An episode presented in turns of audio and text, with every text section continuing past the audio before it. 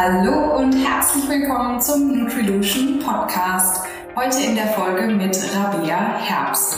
Sie berät seit einigen Jahren schon ihre Klienten für die passende Mikronährstoffanalyse und auch eine bedarfsgerechte Supplementation im Anschluss.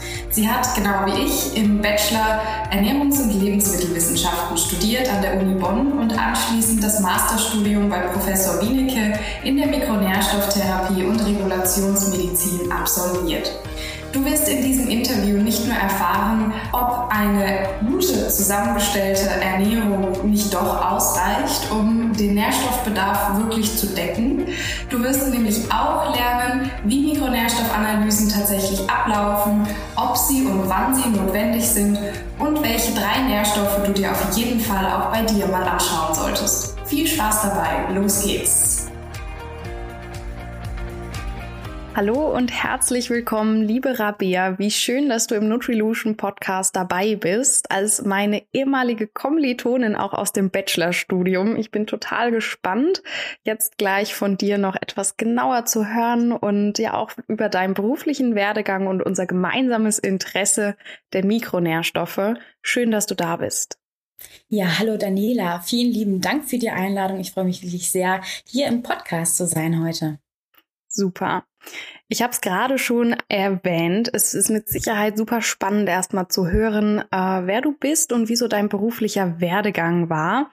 Denn wir haben uns ja tatsächlich im Studium der Ernährungs- und Lebensmittelwissenschaften in Bonn zumindest begegnet. Wir hatten nicht viel Kontakt, aber wir waren im gleichen Jahrgang.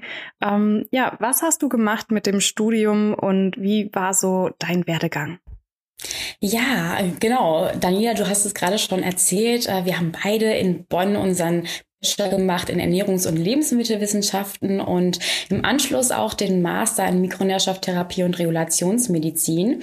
Und seit einigen Jahren setze ich im Grunde das Gelernte in der Praxis bei Energy for Health um und betreue unsere Kunden rund um das Thema der Mikronährstoffanalyse, kümmere mich also beispielsweise um die Auswertung und Diagnostik der Analysen und um die Fachberatung. Ja, spannend. Und da möchte ich doch direkt mal einhaken, denn ich würde sagen, den Masterstudiengang, den wir ja beide auch ähm, belegen, du schon viel früher als ich, ähm, ist ja eher ungewöhnlich für jemanden, der Ernährung studiert hat. Ähm, vielleicht auch nicht unbedingt so das, worauf man als erstes kommt, wenn man denkt, ich studiere doch Ernährung und ich beschäftige mich darum, äh, welche Lebensmittel man am besten zu sich nehmen sollte und dann auf einmal ja eben doch Mikronährstoffe. Was hat dich ähm, erwägt oder was ähm, hat dich dazu gebracht, entsprechend diesen Masterstudiengang äh, zu machen? Ja, tatsächlich vor allen Dingen so mein Interesse für die menschliche Biochemie. Also besonders hat mich so die Frage, wie entstehen Erkrankungen angetrieben, sprich wirklich Ursachenforschung zu betreiben. Man lernt natürlich im Studium, im Bachelorstudium in Bonn auch sehr viel über ernährungsbedingte oder mitbedingte Erkrankungen und dann mögliche Ernährungstherapien dazu. Aber mir war das ein bisschen wenig. Ich wollte da tiefer in die Thematik gehen und ich musste auch immer an ein Zitat von dem Bodo Kuklinski denken. Das ähm, ja, zitiert der Professor Wienicke auch sehr, sehr häufig.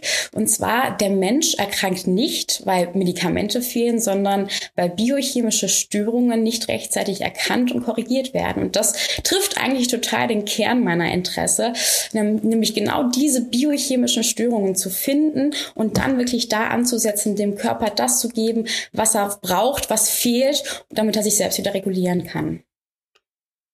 Das klingt super und ich liebe diese Energie, die du da mitbringst. Ich kann die nur teilen. ähm, vielleicht erklärst du noch mal für alle, die mit dem Thema vielleicht noch nicht ganz so vertraut sind, ähm, was sind das für biochemische Störungen? Also was ist, was läuft da im Körper überhaupt ab und warum sind dann Mikronährstoffe die Lösung? Ja, also ähm, im Grunde vielleicht sollten wir uns mal die, die Frage erstmal anschauen, was sind überhaupt Mikro- und Makronährstoffe? Ja. Ähm, genau, um da erstmal einen Einstieg zu finden. Ja. Und zwar ähm, Makronährstoffe sind ja Proteine, Fette, Kohlenhydrate und unser Körper, der gewinnt daraus in erster Linie Energie. Und die Mikronährstoffe, die dienen wiederum nicht der Energiegewinnung. Das heißt, sie sind aber nicht minder äh, unwichtig oder ja, sondern ganz im Gegenteil sehr, sehr wichtig, weil sie ähm, im Grunde ganz, ganz viele verschiedene ähm, Prozesse in unserem Stoffwechsel beeinflussen. Und ohne, wenn nur ein einzelner Mikronährstoff fehlen würde, dann würde unser komplettes Leben eigentlich gar nicht mehr funktionieren. Und Mikronährstoffe funktionieren wie so eine Art Orchester, also so ein Zusammenspiel ist das. Ähm, das ist super, super spannend. Ähm, es gibt also Vitamine und Mineralstoffe, Spurenelemente. Und manchmal zählt man auch noch Aminosäuren oder Omega-3-Fettsäuren dazu oder sekundäre Pflanzenstoffe. Fakt ist, dass unser Körper diese Stoffe nicht oder nicht in ausreichender Menge selbst herstellen kann und daher auf die alimentäre Zufuhr, also auf die Zufuhr mit der Nahrung angewiesen ist. Und wie gesagt, jeder Mikronährstoff, der hat verschiedenste Aufgaben im Körper und wirkt beispielsweise bei der Zellteilung oder der Immunabwehr oder bei der Bildung von Botenstoffen mit. Und ähm, ja, Mikronährstoffe, also ein Mikronährstoff kann auch nicht ohne weiteres die Funktion eines anderen übernehmen. Damit wird auch deutlich, wie unfassbar wichtig jeder einzelne Mikronährstoff für uns ist. Und ähm, ja, um auch auf deine Frage ähm, ja, zurückzukommen, äh, was so die Biochemie ist. Ich finde, so das Blick, da kann man schon mal so ein bisschen einblicken, ne? weil im Grunde die Mikronährstoffe auch unsere Biochemie steuern. Und wenn wir jetzt also zum Beispiel durch Analysen darauf kommen wir bestimmt später nochmal zurück, ähm, rausfinden, ne, welche Mikronährstoffe fehlen im Körper, dann können wir darauf eben auch Rückschlüsse ziehen, äh, wo gibt es Störungen in der Biochemie und das auch gezielt wieder regulieren. Genau, um dann am Ende des Tages eben Erkrankungen vorzubeugen und nicht nur das, sondern ja eben auch den Körper fit und vital zu halten im Alltag. Ne? Also ich finde, ähm, klar, Gesund- oder Krankheitsprävention ähm, ist immer so weit weg, aber in der Realität sehen wir halt, dass wenn der Körper wirklich gut mit allen Nährstoffen, Mikronährstoffen versorgt ist, dass das nicht nur in Zukunft Vorteile hat, sondern eben auch schon im Alltag hier und jetzt ähm, bezüglich der Leistungsfähigkeit äh, oder eben auch dem Wohlbefinden. Ähm, Finde ich super schön erklärt. Dankeschön. Ähm, jetzt hast du von der Ernährung gesprochen und dass wir über die Ernährung die Nährstoffe zuführen sollten ähm, und dass sie ja eben auch ganz natürlicherweise in unseren Nahrungsmitteln enthalten sind. Jetzt bist du ja auch Ernährungswissenschaftlerin, aber auch Mikronährstofftherapeutin. Ähm, nehmen wir nicht über die Ernährung dann alle Nährstoffe tatsächlich auf oder ähm, ist, das, ist das tatsächlich kritisch?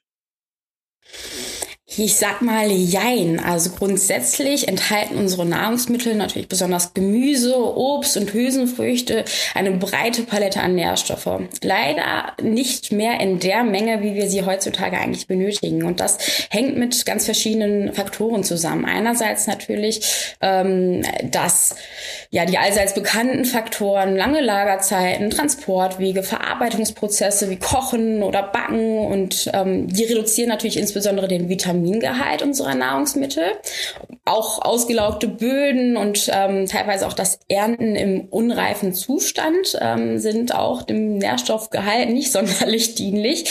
Ähm, und dazu kommt auf der anderen Seite auch, dass es bestimmte Risiko Risikogruppen gibt, wie Menschen mit Erkrankungen, Leistungssportler, ältere Menschen, schwangere Menschen oder auch Faktoren wie Stress, Umwelt, Gifte, Alkohol, Nikotinkonsum oder auch Rezeptionsstörungen. Immer mehr Menschen haben Unverträglichkeiten. Ähm, das Ganze macht also auf der anderen Seite den Mikronährstoffbedarf zu einer wirklich individuellen Größe. Und das führt dann dazu, dass wir Grunde vor einer Diskrepanz zwischen dem allgemein sinkenden Nährstoffgehalt unserer Nahrungsmittel und ähm, ja, einem tendenziell steigenden Bedarf stehen. Früher oder später stellt sich dann also die Frage, wie es um den eigenen Mikronährstoffhaushalt steht.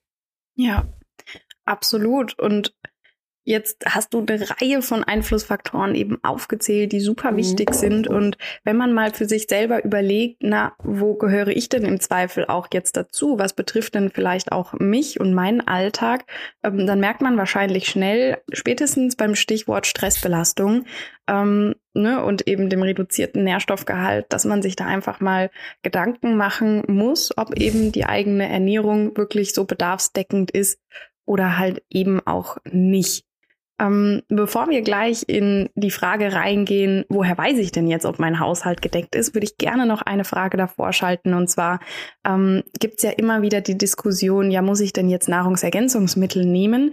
Oder ähm, gibt es da nicht doch auch einen Unterschied zu eben Mikronährstoffen und Nahrungsergänzungsmitteln?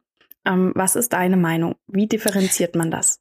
Ja, also grundsätzlich natürlich Schon, also gibt es da schon einen Unterschied. Nahrungsergänzung ähm, ja, das ist eher vielleicht auch willkürlicher.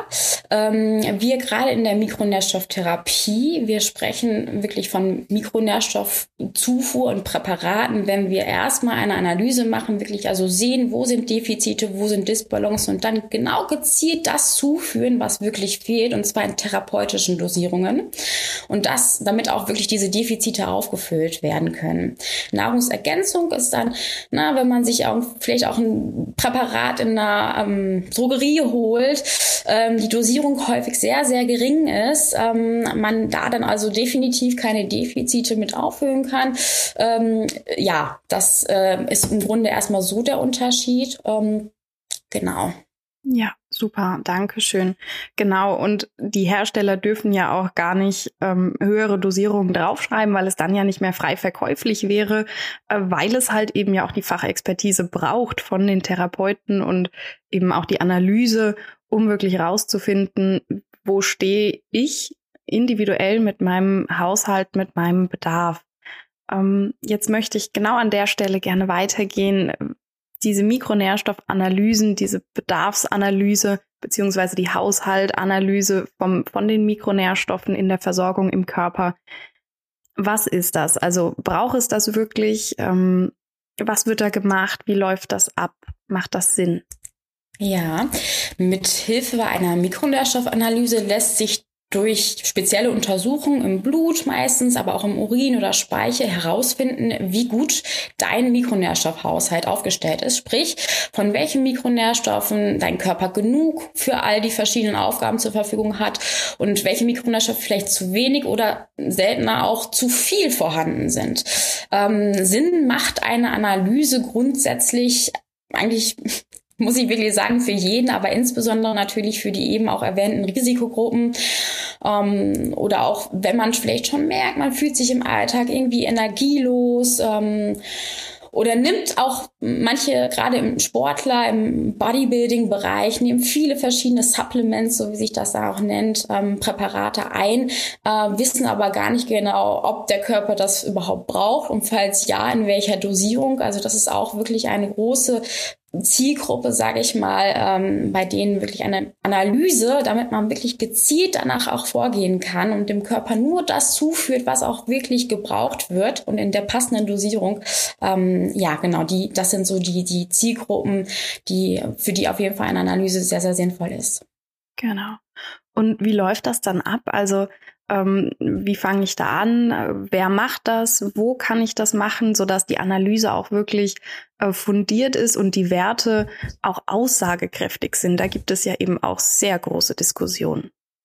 Das stimmt. Ähm, da ist es auch wirklich ganz, ganz wichtig, dass man sich ein bisschen näher mit der Thematik befasst und wirklich schaut, was sind es für Institute, sich da an ein seriöses Institut wendet.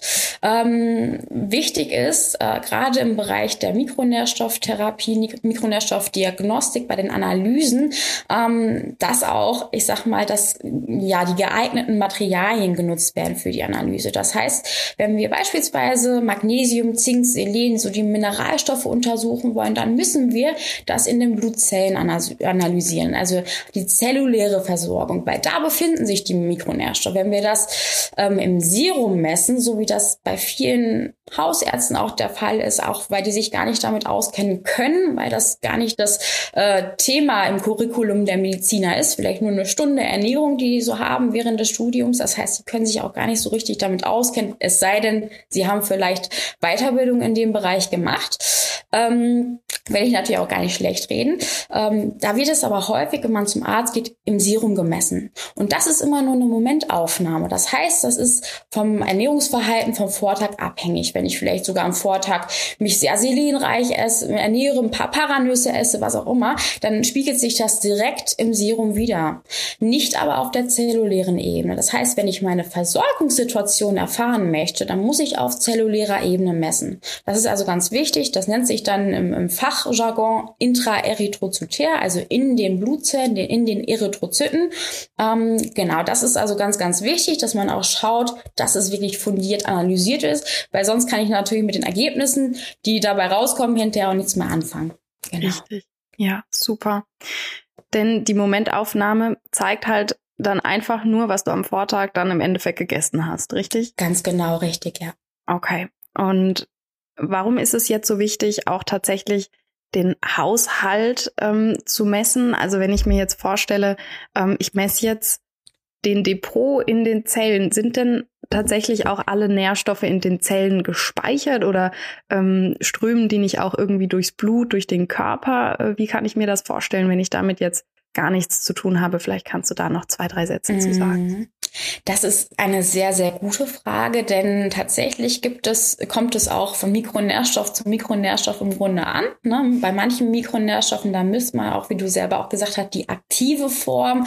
Das heißt, das ist dann nicht auf zellulärer Ebene erfassbar. Das heißt, das ist auch so das, was es auch ausmacht, dass man genau weiß, welche Mikronährstoffe man auf welcher Ebene erfassen sollte, wo die aktive Form beispielsweise beim Vitamin D oder beim, beim Vitamin B12, da misst man immer die aktiven Formen, die auch wirklich wirksam sind, weil diese Mikronährstoffe nicht zellulär unbedingt gespeichert werden. Oder auch die Aminosäuren, ne, die müssen wir täglich zuführen, die werden täglich verbraucht und gebraucht vom Körper. Da messen wir auch nicht oder können wir nicht auf zellulärer Ebene messen. Ähm, das heißt, da muss man dann immer unterscheiden, ne, um auch das Gesamtbild hinterher zu kom komplementieren, dass man da wirklich die Mikronährstoffe an der richtigen Stelle sozusagen erfasst, ganz genau. Ja, prima. Wenn ich jetzt diese Werte habe messen lassen, zum Glück müssen sich ja alle, ich sag mal, ähm, nicht Fachkräfte nicht unbedingt damit auseinandersetzen, äh, welcher Wert jetzt wo gemessen werden muss. Man braucht nur die richtige Anlaufstelle. Ähm, wenn ich jetzt aber diese Werte bekomme, dann bekomme ich im besten Fall ja auch wirklich eine fundierte Fachmeinung dazu und eben ein Rezept an die Hand, äh, wie ich weitermache mit der richtigen Rezeptur aus Mikronährstoffen beispielsweise. Wenn ich jetzt aber doch Interesse habe, mich da auch so ein bisschen mehr zu beschäftigen mit den Werten und was das jetzt alles bedeutet, ähm, was mache ich mit dem Bericht, den ich dann aus dem Labor bekomme? Ja, also erst einmal ähm, bringt so eine Analyse natürlich gerade für mich als äh, Fachidioten sozusagen unfassbar viele spannende neue Erkenntnisse über die eigene Biochemie. Das heißt, man hat eine genaue Einordnung, mit welchen Mikronährstoffe man sich auch über die Ernährung, wenn man vorher nicht supplementiert hat, ähm, gut versorgen kann und mit welchen man auf jeden Fall nochmal, äh, wo man Stellschrauben drehen kann sozusagen, wo man dem Körper was zuführen sollte über geeignete Präparate. Und man hat dann natürlich im Grunde auch einen Handlungsfahrplan mit in die Hand gegeben. Entweder, wenn man das in einem Institut macht, wo das auch schon dazugehört, wie bei uns beispielsweise, dann hat man einen Handlungsfahrplan, weiß also genau, welche Mikronährstoffe in welcher Dosierung sollte ich meinem Körper zuführen. Und das ist ja auch das Spannende und auch das Allerwichtigste eigentlich. Ähm, es bringt, eine Analyse bringt nichts, wenn man hinterher nichts damit macht, also wenn man auch nicht in die Umsetzung kommt. Das heißt also, man kann ähm, damit arbeiten, die Mikronährstoffe, die Mikronährstoffe einnehmen, die fehlen und würde es dann natürlich auch an an der Lebensqualität, am Wohlbefinden merken. Insbesondere, wenn man im Vorfeld vielleicht auch schon Befindlichkeitsstörungen hat. Das heißt, wenn man sich energielos fühlt oder müde, häufig Kopfschmerzen hat. Das sind so typische Symptome oder vielleicht nicht gut schlafen kann, innerlich unruhig sind, ist. Das sind so typische Symptome, die häufig ähm, von einem Mikronährstoffmangel herrühren, beziehungsweise auch damit zusammenhängen. Und das dann auch ne, damit in den Zusammenhang zu bringen. Und wenn man dann eben dem Körper das zuführt, was fehlt, diese Warnsignale versteht und auch ähm, ja wichtig nimmt für sich ähm, und dann in die Umsetzung kommt. Äh, das ist ja immer wieder ganz faszinierend zu sehen, was alles möglich ist. Und wenn ich jetzt die Mikronährstoffe zugeführt habe und mein Defizit ausgeglichen habe, zum einen, wie schnell kann sowas gehen? Und zum anderen, gibt es dann die Möglichkeit oder die Aussicht, dass ich dann auch wieder meinen Nährstoffbedarf über die Ernährung langfristig decken kann, ohne weiter Mikronährstoffe einnehmen zu müssen? Mm, das ist eine sehr, sehr spannende Frage, Daniela. Ähm, es ist so, dass es schon eine gewisse Zeit braucht, bis die zellulären Speicher wieder aufgefüllt sind. Also es geht auf jeden Fall nicht von jetzt auf gleich. Ähm, da sprechen wir schon eher von Monaten. Zwei, drei Monate mit Sicherheit. Ähm, und dann ist es natürlich so, wenn man das dann ich sag mal, alles absetzt. Das klingt so nach Medikamenten, soll es natürlich nicht, aber im Endeffekt ist es ja ähnlich. Ähm, dann würde man ja wieder zurückfallen, weil es ist ja rausgekommen, ne, dass wir uns ähm, mit diesen Mikronährstoffen nicht über unsere Ernährung ähm, versorgen können. Es sei denn natürlich, und das ist auch ein ganz, ganz wichtiger Faktor, man ändert seinen Lifestyle, man ändert sein Ernährungsverhalten, sein Sportverhalten und oder andere Faktoren im, im Lebensstil, dann ist es natürlich natürlich, ähm, ja, dann ändert sich natürlich die Situation. Dann kann es natürlich auch sein, dass wir plötzlich ähm, andere Mikronährstoffe wieder besser über die Ernährung decken können oder noch weniger gut, einfach weil der Bedarf steigt. Wir treiben mehr Sport, wir haben mehr Stress oder wir nehmen plötzlich Medikamente ein, die Mikronährstoffe quasi unserem Körper rauben. Ähm, dann macht es natürlich umso mehr Sinn, vielleicht nochmal eine Kontrollanalyse zu machen, um zu schauen, na, wo kann man nochmal eine Stellschraube drehen, was optimieren oder verändern. Genau.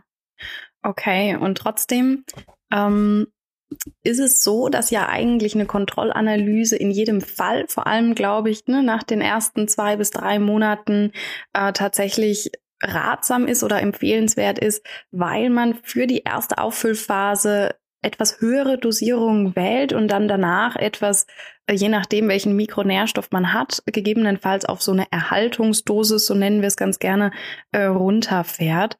Ähm, oder wie siehst du das? Also was empfiehlst du deinen Klienten, ähm, wann denn so eine Kontrollanalyse notwendig ist und ist die denn dann auch so umfangreich wie die allererste Analyse? Mhm. Sehr gute Frage. Also es hängt etwas davon ab, äh, wie auffällig auch die Erstanalyse gewesen ist. Wenn durchaus wirklich Auffälligkeiten vorhanden sind, dann macht es natürlich Sinn, ich sag mal, in einem etwas kürzeren Abstand eine Kontrolle durchzuführen. Das muss aber nicht immer so umfangreich sein wie bei der ersten Analyse. Häufig reicht uns beispielsweise eine sehr, sehr äh, umfassende Analyse im ersten Morgenurin, äh, die sehr einfach ist, aber sehr viele ähm, ja, Erkenntnisse bringt über die Versorgung mit B-Vitaminen mit Aminosäuren, mit Coenzym Q10. Und das heißt, da müssen wir nicht unbedingt nochmal das Aminosäurenprofil messen und andere Sachen. Oder auch ein Cortisotagesprofil. Das heißt, man kann mit kleineren Messungen schon Rückschlüsse auch auf die Versorgung mit anderen Mikronährstoffen ziehen. Und das macht gerade im Zuge von so einer Kontrollmessung dann Sinn, ne? damit man natürlich auch nicht, das ist natürlich auch immer ein großer Faktor, nicht mehr so viel Geld investieren muss. Ähm, und auf der anderen Seite aber schon auf jeden Fall gute Rückschlüsse ziehen kann.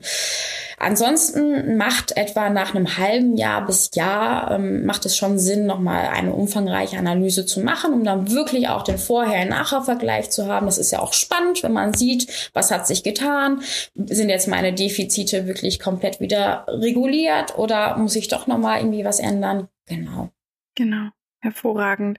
Ja, und ich glaube auch, dass es ein großer Faktor für die eigene Motivation ist, zu sehen, äh, wenn sich dann tatsächlich was tut, ganz abgesehen von dem gestiegenen Wohlbefinden im besten Falle und der Linderung der äh, Befindlichkeitsstörungen, dass man vielleicht auch an den Werten einfach sieht, okay, ähm, das, was wir eingenommen haben, stimmt, das passt für mich individuell, ja, passt in meine Biochemie mit rein, in meine ähm, Aufnahmekapazität, ja, also wenn denn jetzt zum Beispiel die Mikronährstoffmängel aus einer Resorptionsstörung, also einer Störung der Aufnahme der Mikronährstoffe aus der Nahrung in, über den Darm in den Körper ähm, herrührt, ähm, ne, dann kann es schon mal passieren, dass man ja etwas zuführt an Mikronährstoffen und auch das im Körper nicht ankommt.